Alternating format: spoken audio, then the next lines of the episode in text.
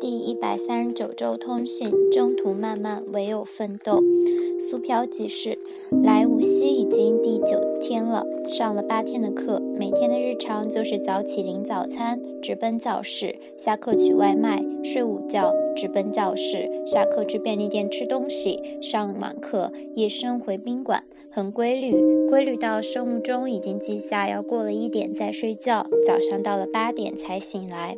带我们班的是一个年轻女老师，总跟我们说，每天都是新的一天，每天都有新进步。希望这份 day day up 能和我血液相融，命脉相通，让我脱口就来，出口成章。室友是另外一个班的学员，已经是两个孩子的妈妈了。但依然不失少女感。她有过几年的工作经验，加上年前就已经参加过培训，而且一直在保持练习，所以答得相对很熟练，是我心中的榜样。每天下课回来，我们就一起复盘今天的上课所学，通常都是她在给我毫无保留的加小课，所以总是对她充满感激，也饱怀敬佩，觉得像她这样自身分进又能兼济天下的女生，就是块做公务员的材料。可不曾想到的是，她也有莫大的压力。某天睡前，好像隐隐听到有啜泣声，也没有太在意。第二天，他和我讲最近状态非常不好。后来和他领导打电话聊天，积攒已久的情绪如开闸的阀门被释放出来。班里的佼佼者很多，老师的要求又极其严格，加上还思念远方的儿子女儿，多种压力混合在一起，没有谁必须坚强。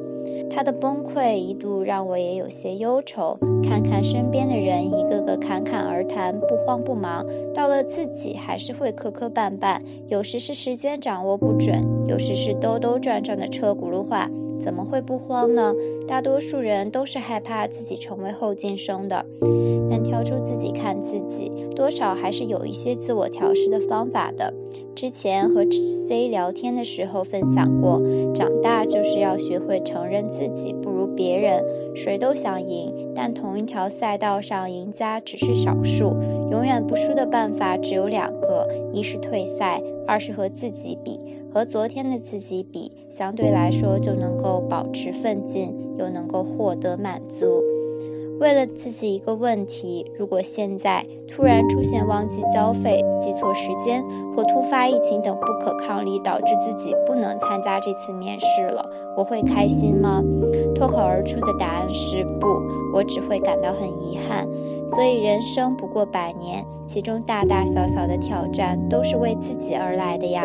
失去一个挑战的机会，并不值得庆幸，反而让我的人生中少了一个故事，少了一笔精彩。那就抓好这个机会吧。今天去了图书馆，又在无锡的街头转了转，这又是江南普遍的水城。见过绍兴、苏州之后，便也不再特别新奇于街头巷尾的小桥流水。倒是在南长街溜达时，耳畔的故事 FM 尤其好听。回来之后和新室友聊天，新室友也是六岁男孩的妈妈了，是浙大的硕士。听他答题又是一个榜样，不禁想到之前室友对我说，去刷题班的时候要做好准备，刚去可能会受到打击。明天就要开始上课了，心里还会暗暗打鼓，问自己准备好了吗？给自己一个答案吧。Practice with the best is my honor。要像自己自我介绍中的那样。耐心成长，以柔克刚。期待忙完这一关，和你煲香喷喷的电话粥。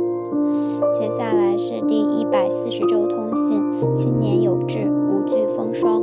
苏漂第十六天，到了连云港，住在村民自家房子改建的小旅馆里。大叔和阿姨听我是来考试的，都挺热情。在问阿姨哪里有卖肤色丝袜时，还被赠予了一双。每天进出房间，和他们打个招呼，相视一笑，让人感到。前几天一直在无锡上课，最后四天的刷题课，每天都是练题加模拟。第一天分组模拟练习时，被之前带教的叮当老师说：“干啥呢？怎么紧张成这个样子？”第二天模拟时，马杰老师说不够流畅，要少说嗯呃。第三天模拟时，一第一题答得很烂，凯文老师说后面的流畅度没有问题，就是还要再自信些。晚上和伙伴练题，带着上午的感觉，不再抠字眼，就病句的专心向前答。朋友也说还答得还不错。于是有一个弱弱的声音想在心中：我多少是有些进步的吧？要继续向上向前啊！突破并没有想象中的简单。还记得第一次真正认识到自己不抬头。表达形式很差的时候，是在和一个是在和王老师练题的过程中。王老师大概大我一两岁，有着一头亮丽的卷发，是班里非常漂亮、非常有姿色的女生。答起题来，嘴巴也像开火车，嘟嘟嘟的利索。内容充实，掷地有声。直到和他分在一组对练时，我还挺紧张，觉得自己非常小虾米。但是老师就是老师。答完一套题后，王老师说我的内容没什么问题，但是他仿佛一直在听一个女学生在低头读课文。谁会想要读书的女学生呢？如果你的内容现在是九十分，希望你能降到八十分，把你的形式分提上来。于是，在他的逼迫下。不得不合上书本，第一次完整的抬头答完一道题。感谢王老师手把手的带我跳出自己看自己，奋斗。也结识了一起吃饭聊天的朋友，同样是看起来文弱贤淑的女生。在第一次模拟练习中，发现我们有差不多的问题，都是公考路上的新手菜鸟。于是才产生一种惺惺相惜之感。有时放了晚课，还会去他的房间里再练几道题，交流一下经验和问题。再回到自己床上的时候，才能睡得安稳。那一刻，觉得和朋友并肩奋斗在路上的感觉，才是最心无旁骛的时候啊！信仰。今天冒出一个问题：考中上岸留在这里，考不中另谋他路，哪条路才是更好的呢？冒出了片刻，我就对自己这个思想提出了批评：没有最好的路，只要走下去，条条都是通路。备考的这些日子，关注了蛮多又红又专的资讯。好像自己也更正义凛然了。看到奉献的事迹会流泪，看到贫弱群体会心酸，看到不公平的事件想发声，遇到周边有困难的人也愿意力所能及的给予帮助。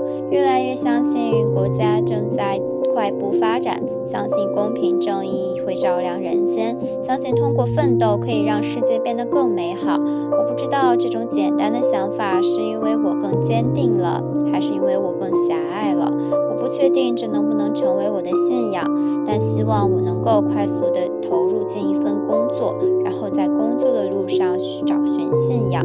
也希望这一路伴着家人的幸福健康，还有常如轻松的友情。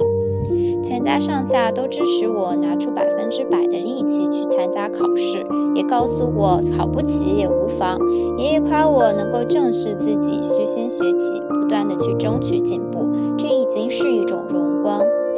这么给我支持，给我兜底了，那还有什么好怕的呢？难道我忘了自己小学的作文里常常反思自己是个话痨，也曾是个上课争着举手发言、主动上台领唱，还在全校面前表演过相声的女同学吗？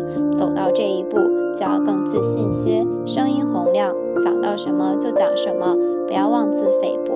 爷爷在给我的小诗中写：语言。培训俊能答平静淡，毕恭毕敬微笑甜，把它记在心中，明天加油。